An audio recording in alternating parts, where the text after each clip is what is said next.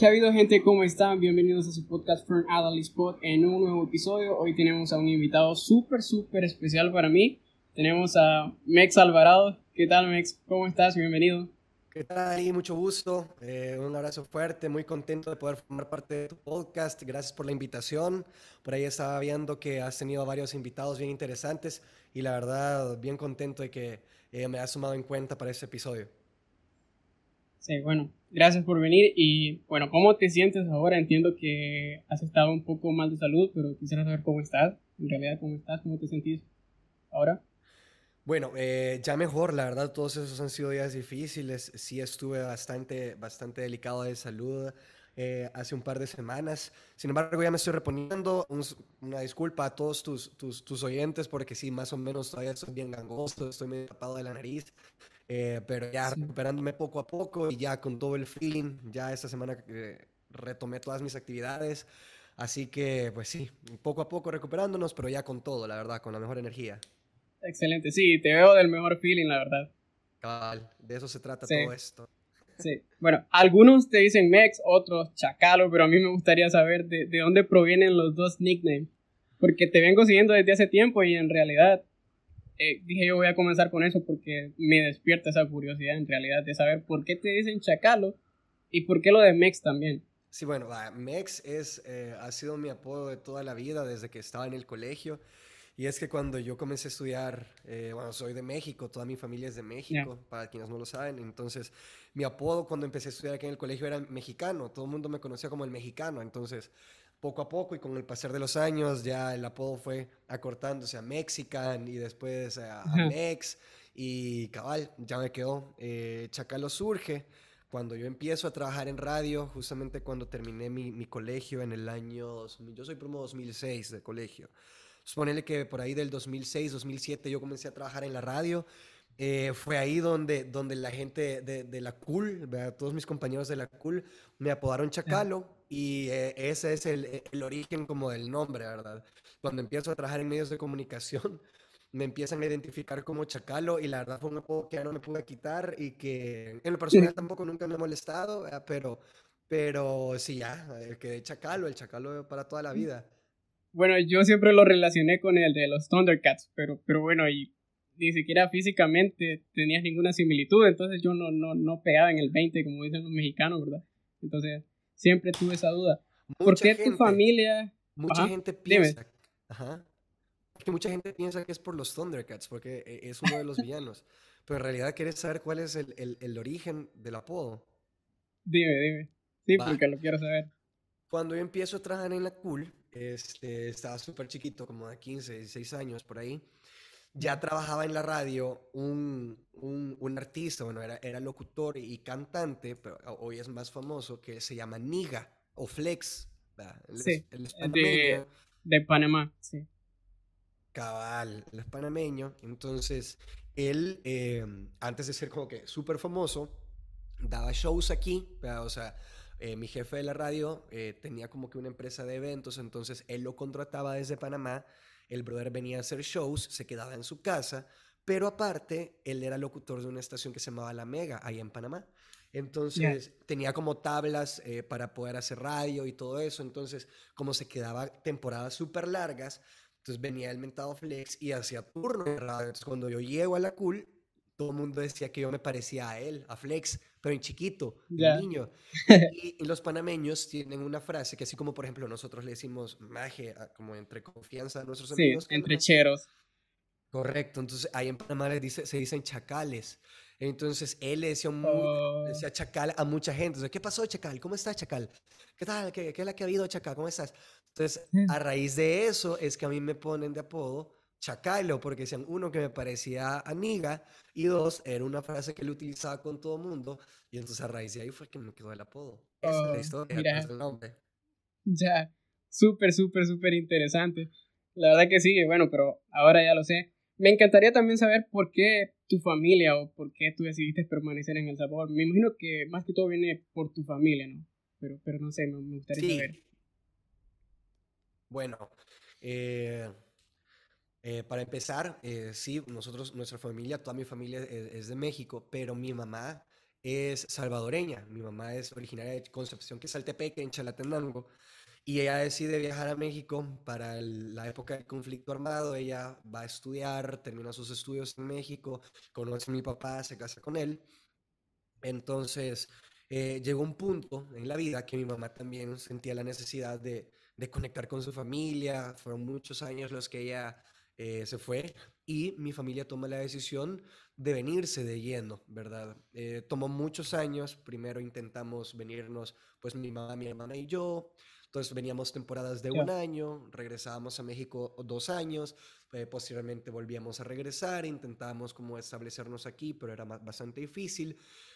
Y bueno, la última vez fue cuando yo ya eh, venía a estudiar prácticamente el, el, bachillerato, ¿verdad? Estudio bachillerato aquí en, en El Salvador. Y cuando termino, empiezo a estudiar ya mi carrera universitaria. Ya empezando a estudiar la universidad, es bien difícil como tomar la decisión de irte porque no es como que este año lo hago en una universidad y el siguiente año lo hago en otra. No es como cambiarte de colegio o cambiarte de escuela. No, es lo mismo. Entonces, a eso se debe como que al final ya tomamos la decisión de quedarnos. Yo en lo personal ya estaba también como bien cansado de no estar en un solo lugar, eh, porque siempre te toca llegar como que hacer nuevos amigos, acoplarte a un nuevo sistema, o sea, es bien, la verdad para las personas que les ha tocado vivirlo es bien, bien difícil, ¿verdad? como que establecerte en un nuevo lugar y luego tener que volver a cambiar. Entonces yo ya en lo personal tomé la decisión de quedarme aquí, ¿verdad? Mis papás todavía les costó un poco más. Eh, como ya te dije anteriormente, pues también tengo familia en El Salvador, pues toda mi familia por parte de mamá es de aquí, entonces no representó como ningún obstáculo que yo me quedara aquí porque tuve bastante apoyo. Entonces ya posteriormente toda mi familia se viene y ya nosotros nos establecimos y todo bien, yo terminé mi carrera, bueno, incluso yo ya estaba trabajando en la radio, entonces para mí era como que bien difícil renunciar a este sueño, ¿verdad? Que, que, que tanto me gustaba a mí y que siempre me había llamado la atención y que al momento de haberlo logrado tenía que seis, siete meses de estar en la radio, dejarlo porque tenía que volver a regresar a México. Entonces, eh, más o menos fue por ahí que tomé la decisión y como yo ya estaba trabajando en algo que me gustaba, en un rubro tan difícil, ¿verdad? De repente haber encontrado un lugar, eh, me apoyaron en la decisión de quedarme y yo ya me quedé fijo. Y desde ahí, pues ya comencé mi carrera y no he parado y no he tenido vacaciones desde entonces, más que como dos o tres veces. Sí, te entiendo. Y bueno, ya que mencionas eso, ¿cómo fueron tus inicios en, los medios? Cuéntanos. Ah, bueno, bastante, ah, bueno, bastante, siempre fue, fue difícil, creo que como toda carrera y creo que como cualquier carrera profesional, ah, al principio pues sí hay mucha inseguridad, hay mucho miedo. Eh, sin embargo, tengo que agradecer que desde el inicio siempre conté con mucho apoyo. Primero, de, Punto número uno, por el lado de mi familia, ¿verdad? Eh, punto número dos, la verdad creo que eh, sí, pues a pesar de que los procesos, sobre todo al momento de trabajar en la radio, que fue creo que eh, el medio de comunicación el que más experiencia logré acumular a lo largo de todos estos años, trabajé 10 años en, en radio y pues sí fue el que mayor crecimiento me dejó y mayores conocimientos me permitió aportar tanto así que hasta hoy en día muchas de las cosas que aprendí en la radio las aplico en mi trabajo de producción audiovisual eh, y para, o sea, habiendo cambiado de medio totalmente. Entonces, los inicios fueron duros, fueron difíciles, sin embargo los disfruté, cada etapa que yo llevé en la radio la disfruté bastante, por ejemplo, te explico, al inicio eh, pues no tenés la experiencia, las tablas, la facilidad de palabra, de comunicación de un, de un locutor, por ejemplo. Entonces, eh, sobre todo en el caso de Cool, yo digo que siempre tuve el apoyo porque era un proceso de formación en realidad. Yo no llegué a una estación en la que pues te ganabas por derecho, ¿qué? O sea, por, por, por favores, las cosas, sino que en realidad se encargaron de, de formarme en diferentes aspectos. y tenías que, que, ganarte a pulso las cosas. Claro, eso sí, tenías que demostrar que, que, que cada fase o cada prueba que ibas enfrentando, ¿verdad? Pues iba, iba rindiendo frutos y eso te abría las puertas para otro tipo de, de, retos profesionales. Por ejemplo, en el caso de Cool, nosotros siempre fuimos una estación de radio bien al contacto de la gente. Entonces nosotros visitábamos muchos centros educativos, institutos, colegios, universidades. Entonces, lo primero que te enseñaban era uno a conectar sonidos estacionarios, por ejemplo, los micrófonos, las bocinas, eh, conectarlas a la unidad móvil, Entonces, de alguna manera, comenzar a tener este contacto con el micrófono y, y, apoyar las promociones que llevabas. Entonces, todo eso es un paso a paso que cuando ya lo dominabas, ah, te abría la oportunidad de, de, decir, bueno, este chico trae las habilidades, trae todo lo que se necesita, tiene el feeling sobre todo, ya aprendió a hacer e, e, este, o que este nivel ya te, te daban la oportunidad de, de, comenzar a practicar con el equipo de cabina y tener prácticas de locución y te enseñaban, se encargaban de darte horarios de apoyo. Entonces, creo que a eso me refiero cuando digo que, que, que tuve un proceso de formación, como tú decís, obviamente, todo, en el, todo, todo bajo un contexto laboral, ¿verdad? Donde sí, donde sí te están poniendo a prueba, pero también tenías que rendir frutos porque al final estabas activando para alguna marca, eh, estabas representando a la radio en, en, en, todos estos lugares que te digo. Entonces sí tenías como que, que, ir, que ir aprendiendo y tenías que ir demostrando para que todas estas oportunidades se te fueran dando. Posteriormente ya tuve la oportunidad de tener prácticamente todos los turnos de la estación, los hice todos, el de la madrugada, el de la el de las 5 de la mañana, el de las 12 de la noche, el de las 6 de la mañana, el de las 10 de la mañana, el de las 2 de la tarde, los más chivos, los que casi, los que oyen menos, todos, pasé por todos y la verdad que fue una gran experiencia. Sí, había, había, una, había una sección, no, no, sé cómo, cómo decirlo, pero se llamaba el Toma Corriente Cool, yo no sé si tú estabas, o no sé si tú eras el host o el, bueno, el locutor de, de esa sección, no sé, pero recuerdo que había algo, algo parecido, ¿no? Algo similar el toma corriente cool. El toma corriente era el matutino de la estación, era el de 6 a 9. Eh, sí tuve la oportunidad de trabajar en el toma corriente como productor. Al aire oh. nunca formé parte de él porque hasta el día de hoy las personas que habían estado toda la vida en el toma corriente siguen estando, que son Marvin Ali, el director de la radio, Diego Selva, el director de la radio, y posteriormente se les unió el gordo, ¿verdad? Pero al inicio eran solamente ellos, los dos y ha sido el turno que ellos han mantenido, ¿verdad? Entonces sí, tuve la oportunidad de formar parte dentro de la producción del programa, eh, pero así como que locutar ese turno nunca, nunca, lo hice. Sí, por eso no, no te lo dije con tanta seguridad, porque no estaba seguro pero en realidad. Hice la tarde cool. Oh. Ese era el mío, ese era el mío, la tarde cool, de 2 a 5 de la tarde, que fue creo que el turno más chivo que pude llegar a tener en, en, la cool. Ajá. Yo como en ese entonces estudiaba durante la tarde, nunca tuve la oportunidad, por eso es que solo en la mañana es que lograba escuchar sobre ti. ¿Tu experiencia en Aló, cómo la describirías? Bueno, también de muchísimo aprendizaje. Yo creo que Aló fue una etapa de, de, la carrera, de mi carrera en comunicaciones, donde tuve la, oportunidad de experimentar y poner a prueba todas las cosas, eh, todas mis ideas con el conocimiento que tengo que atraía a trabajar en, en, en la radio. ¿vea? Eh, fui súper afortunado en tener la oportunidad de producir el programa y presentarlo. Y recuerdo que, pues, tanto para todo el equipo, los que formamos parte de ese staff, para Wally, Chambita, Amy, bueno, Majo también en su momento, este, representó la oportunidad para, para, para presentar, para proponer el programa que a nosotros nos habría gustado ver en la tele, ¿verdad? Sí. Eh, Aló era la mezcla de muchas cosas que a mí me gustaba ver en televisión en ese momento y la verdad es que pues nos permitió, uno, darnos cuenta que, que, que acertamos, ¿verdad? Porque creo que a pesar de que no es el mejor horario para un programa juvenil, eh, eh, pues funcionó súper bien. Sí, y la verdad es que, eh, o sea, eran muchos seguidores. Entiendo que de los de la franja juvenil, si no estoy mal, ustedes, o sea, prácticamente tienen el primer lugar en cuanto a audiencia y todo eso.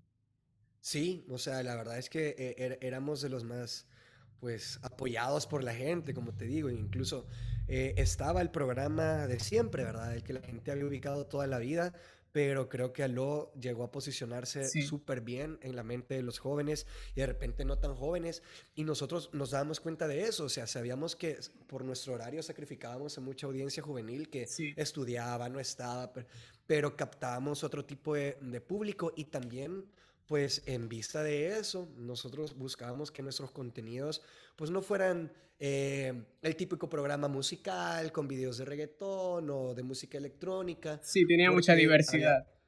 Había, personas que, mm, que, estaban buscando otro tipo de cosas, entonces también teníamos que llegarle a ellos. Y creo que fue ese balance el que nos ayudó a que Aló fuera bien, bien, aceptado pues por, por todas las personas. Es decir, yo tengo que, ¿cuánto? Cuatro o cinco años de no hacer Aló y la gente me sigue preguntando por la Majo, me siguen preguntando, muchos siguen pensando que sigo trabajando en el canal 33 y tengo cuatro años de no trabajar ahí. Entonces digo, fue, fue, un programa que pegó bastante fuerte. Oye, y, y, ya que mencionaste a la Majo, bueno, no sé si voy a meter la pata en este sentido, pero ¿cómo, to ¿cómo tomabas el hecho de que, bueno, los televidentes, los seguidores de Aló te vinculaban con la Majo en el sentido de que todos suponían que, que había algo entre ustedes, pero yo sé que tú lo tomabas siempre con humor y todo eso, pero, pero ¿cómo lo tomabas en realidad? No, la verdad, esto es normal. O sea, a los ojos de, de, del público, eh, siempre, siempre se, eh, no sé, e, es, muy sencillo como sacar esa conclusión, sobre todo cuando tenés a dos personas que, que, que se llevan que, que, y hacen tan buen match, ¿verdad? Creo que en mi caso con, con, con la Majo, sí, te puedo decir que hasta el día de hoy existe una excelente amistad donde nos llevamos súper bien, nos vemos, nos saludamos, nos reímos, nos acordamos. En su momento también nosotros éramos súper unidos, salíamos a comer, nos íbamos de fiesta, eh, nos la pasábamos bien. Quizá por todo eso eh, la, la, gente y, saca conclusiones y todo, pero sí, puedo decir que es una amistad muy bonita de quien Majo es una mujer de la que yo recibí muchísimo apoyo toda la vida. La verdad que parte de mi, de mi trabajo en el 33 se debe al apoyo de ella. Parte de mi trabajo de hoy en día se debe al apoyo de ella. Entonces, para mí no, no hay más como que agradecimiento, pues, y sí, ha sido una excelente amistad hasta el momento. Sí, qué genial eso, porque, pues, aún teniendo, ¿verdad? Esa amistad y esa conexión, esa conexión la ponían dentro del programa sean que eso conectara con el público. Y realmente eso, te lo digo porque, pues, yo fui súper fan de ustedes eh, dentro del, del, tiempo, ¿verdad? Que, que ya lo estuvo saliendo y la verdad es que sí, sentía esa química que había entre ustedes y, bueno, eso lo transmitían y pues por eso entiendo también que tuvo mucho éxito el programa. No, y ya viene el, reencuentro. Ah, paja. ¿En serio? Ya me estabas alegrando. Paja, paja. No, si ahorita está a punto de ser mamá. al, día de hoy que estamos haciendo esta entrevista, María José está siendo mamá, está dando a luz en este instante, así que un saludo. Su segundo, segundo bebé ya, ¿verdad? Sí, ya el segundo. Excelente. Bueno, actualmente estás en Llévatelo, ¿verdad? Correcto. Sí, bueno, es un programa de concursos. Tenemos ya dos años al aire. La verdad, el programa ha funcionado muy, muy bien. Estamos muy contentos y muy agradecidos con el público. Eh, es un formato, sinceramente, que al inicio me asustaba un poco porque pues yo estaba, he estado siempre acostumbrado a realizar contenido para jóvenes, ¿verdad? He estado eh, acostumbrado a, estar en control de los contenidos que se producen, Y en esa ocasión, pues me toca más que todo, me tocó recibir indicaciones, recibir el proyecto ya hecho y solo dedicarme a presentar. No es un formato con el que yo estaba, al que yo estaba acostumbrado, sin embargo, pues poco a poco, eh, eh, bueno, no poco a poco desde el inicio, ¿verdad? Quizá eh, pues eh, con un poco de inseguridad, pero acoplándome al proyecto, acoplándome a mis compañeros, generando también una amistad con todos ellos. Y ahí ha ido fluyendo. La verdad es que muy contentos. Llevamos por dos años. En febrero cumplimos el segundo año. Y pues muy felices, ¿verdad? Ahí está el programa dando resultados y, y, mientras la gente lo siga viendo, pues ahí vamos a estar. Sí, tal vez lo, lo, que más se te complicó fue la transición, ¿no? Lo que, lo que tú mencionas, ya que pues estabas acostumbrado a otro tipo de, de programa y creo que esa transición tal vez fue lo que se te hizo más difícil. Fíjate que eh, yo creo que de alguna manera quizá estaba medio descanchado. Es que te voy a contar. Cuando yo salgo de, de, trabajar en el 33, de trabajar en Aló, este, me salgo para continuar trabajando en producción audiovisual, pero ya no estaba al aire, o sea, ya no estuve eh, a cuadro, ¿verdad? Entonces yo dejé como mi, mi, mi faceta de host, de presentador a un lado Posteriormente me dieron la oportunidad de hacer radio nuevamente. Hice radio dos años en EXA, ¿verdad? Pero ya por mis otras asignaciones, que era una, una plaza de producción como productor de, de audiovisual para un departamento, ¿verdad? Siempre dentro de TCS. Era bien difícil como cortar mis horarios de producción para hacer el turno, entonces eh, eh, era bien problemático. Entonces yo no estaba tranquilo porque no hacía ni bien una cosa ni completa la otra. Entonces siempre andaba corriendo, siempre andaba como con el Jesús en la boca, ¿no? Entonces, sí. Eh, di las gracias en EXA, pero fueron también dos años muy chivos. Entonces, posteriormente salió la oportunidad de hacer este programa. De, de, sale, llévatelo y me toman en cuenta. Y conocí ya, empecé a trabajar con Roberto, con Liz Playtest, no había trabajado. Solamente que cuando yo salgo de la cool, ella empieza a trabajar en la cool y después cuando salgo del 33, ella empieza a trabajar en el 33. Entonces, eso como que de alguna manera también tiene las mismas tablas. Entonces, como que acoplamos súper bien con Liz. Y posteriormente ya se integró María Teresa como parte del equipo, pero creo que nosotros ya estábamos, eh, ya encontró un equipo bien armado, consolidado, donde ella pues, pudo fluir súper bien. Y la verdad es que mm, fue súper chivo trabajar con Roberto. Eh, la verdad es que él es un, es un crack en lo que hace, entonces también hay un montón de cosas que aprender, dejarte guiar quizá por, por su experiencia también a la hora de hacer televisión y este tipo de, de, de, contenidos. Entonces, yo feliz porque representó para mí un gran aprendizaje. Sí, es que a Roberto de hecho la, la, experiencia lo avala, ¿no? Sí, no, es bueno. ¿Y qué, qué, es lo que más te apasiona de, de los medios o por qué te dedicas a esto?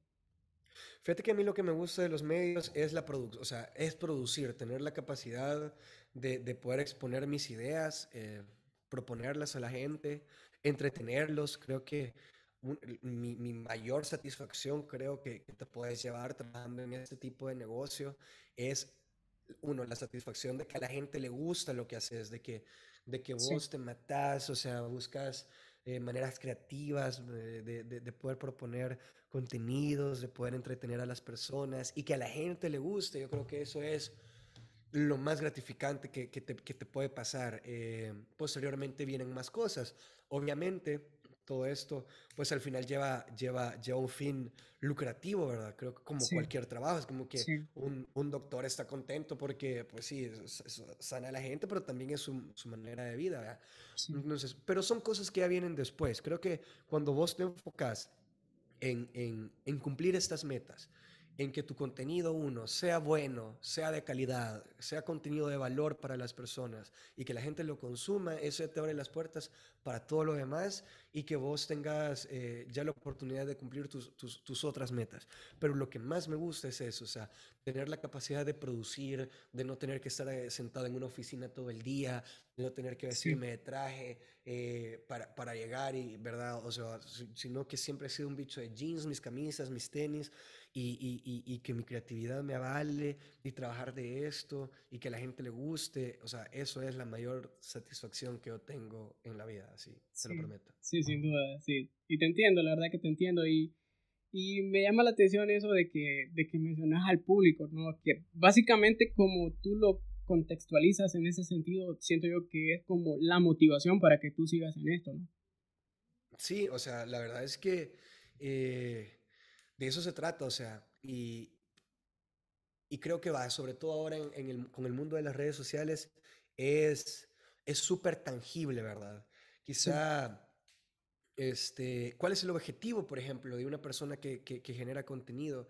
Eh, que cada vez sean más y más, que su comunidad vaya creciendo cada vez más y más, ¿verdad? Quizá no es lo más importante en un principio, pero en la medida que tú vayas a generar contenido de calidad, contenido de valor, vayas tomando en cuenta cuál es el feedback de tu audiencia, vas haciendo modificaciones para que la gente lo vaya digiriendo, que le vaya gustando, es decir, todo eso va a ir haciendo que tu, que, que tu audiencia se vaya ampliando y, hoy lo puedes ver, o sea, vos puedes darte cuenta en tus estadísticas de redes sociales, ver cuáles son los contenidos que mejor funcionan y por qué funcionó más, qué tipo de preguntas hice en el podcast o cuánto tiempo duró la entrevista. Entonces son, son hallazgos que, que, que, te van formando como comunicador a los que vos tenés que ser sensible e ir proponiendo, e ir puliendo tu propuesta, ¿verdad?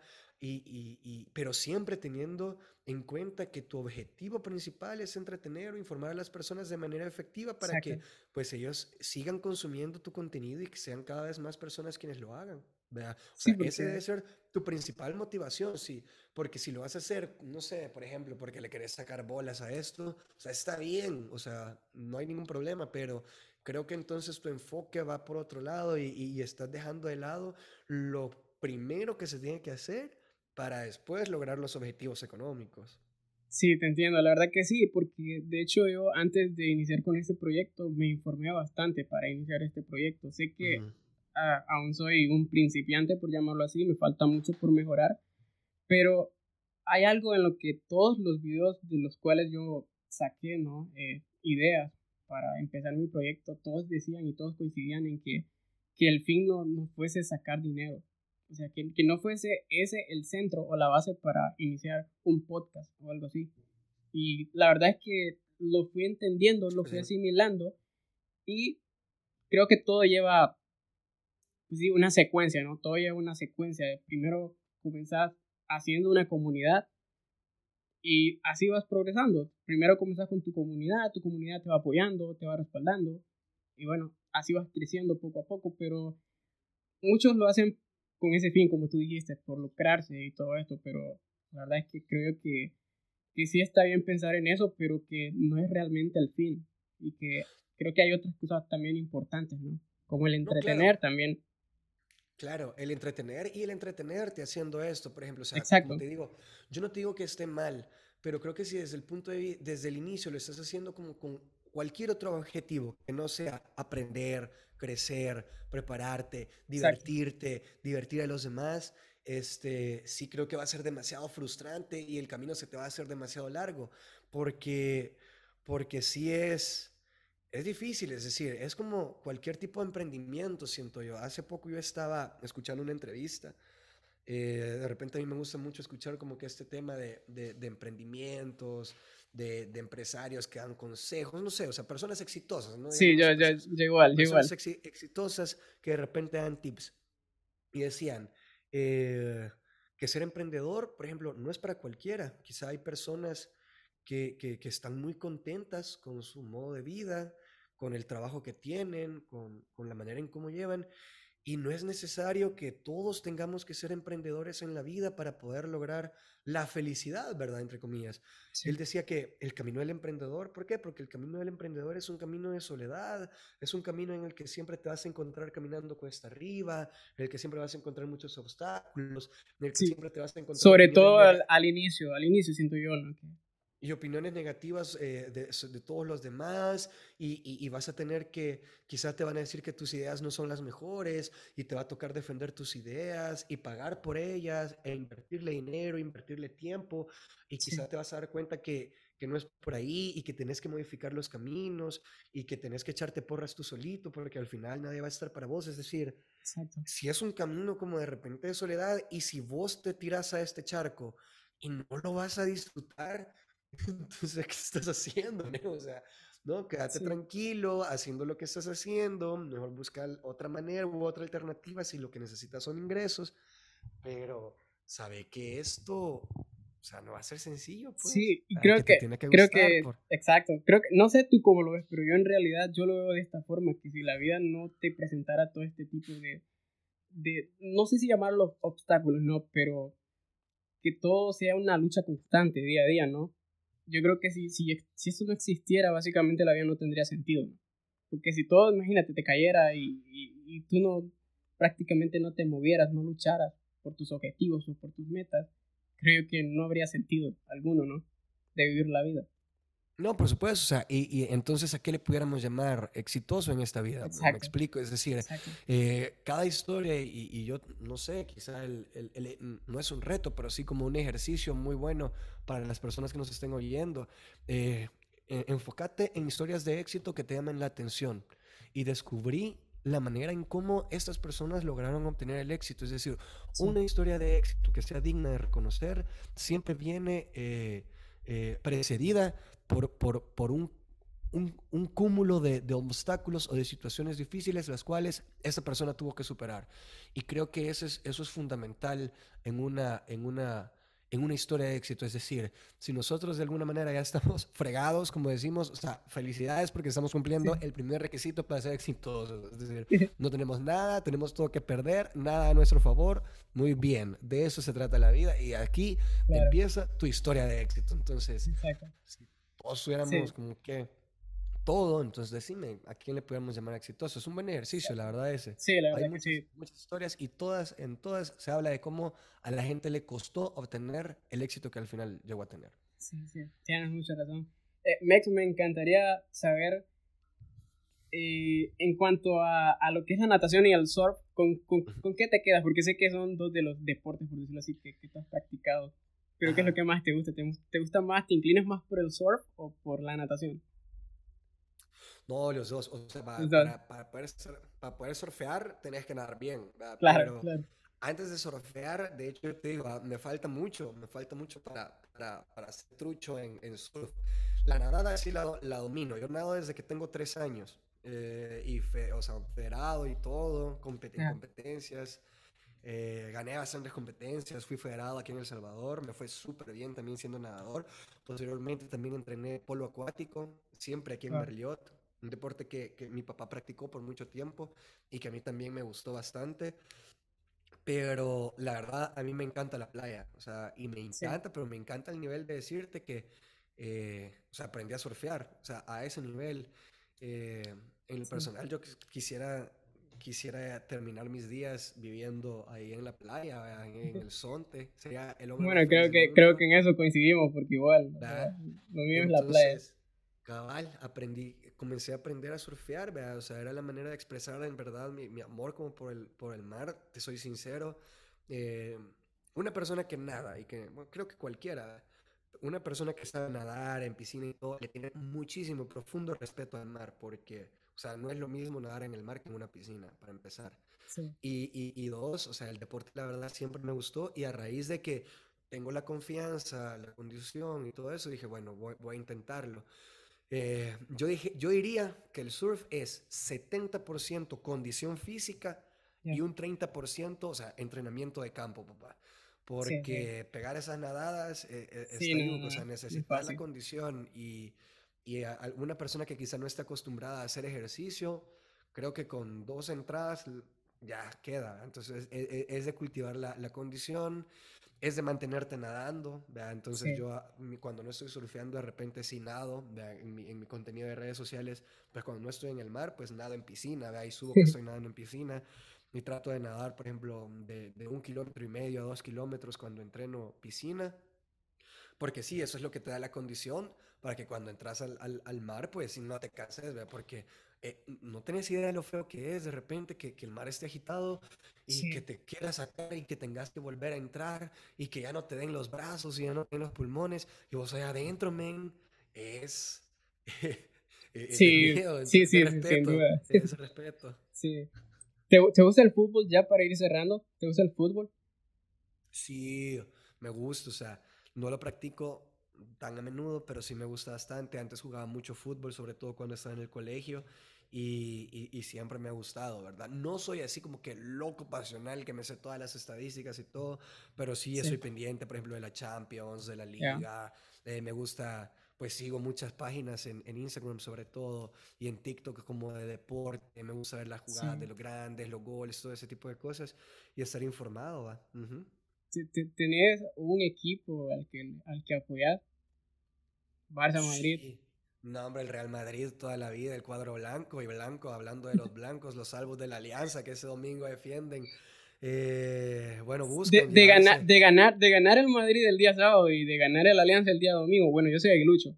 De ganar el, el, sábado eh, Real Madrid y de ganar el domingo el Alianza, o sea, tendrías un fin de semana para reventar. Sí, hombre, me pelo, men.